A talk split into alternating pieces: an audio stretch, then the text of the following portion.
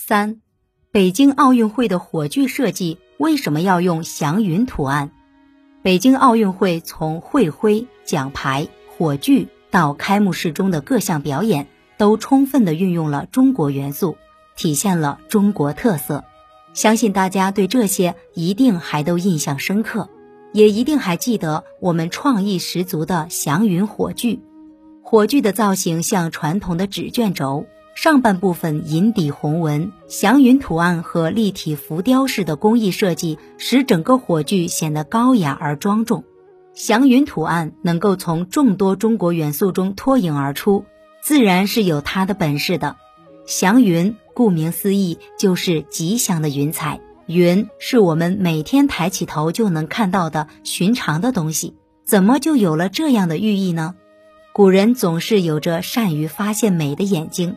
还有那永远承载着美好祝愿的心灵，在他们眼中，云是神奇的东西，它变幻无穷，没有固定的形态，它高高的飘荡在空中，与人类相隔遥远，它自由而神秘的样子引人遐想。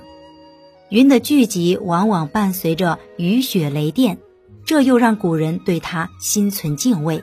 渐渐地，云承载了人们美好的心愿。成为了吉祥和高升的象征。我们的祖先很早就开始使用云纹了。周代中晚期的楚地已经出现了云纹装饰的图案。到了秦汉时，云纹更成为了一种普遍的时尚，在建筑、雕塑、家具、器皿、图画中都能看到它的身影。它的形态也更丰富多彩，更具抽象色彩和审美趣味。千百年来。云纹作为一种吉祥文案，得以代代相传。不同时期往往有不同的云纹图案诞生和流行，比如商周时期的云雷纹、先秦时期的卷云纹、楚汉时期的云气纹等等。它们的形态虽然不尽相同，但都有一个共同的属性，那就是具有一种旋转的动感。从奥运祥云火炬上。我们就能很清楚地看到这种特点：一朵朵云彩卷曲旋转，雅致之中又有着活泼的动感。这种美真可以说是千百年来中华民族审美艺术创造的结晶。在古代，祥云也指传说中神仙所驾的彩云。古人认为云是上天的造物，象征着天界仙气，所以有仙佛的地方往往就有祥云。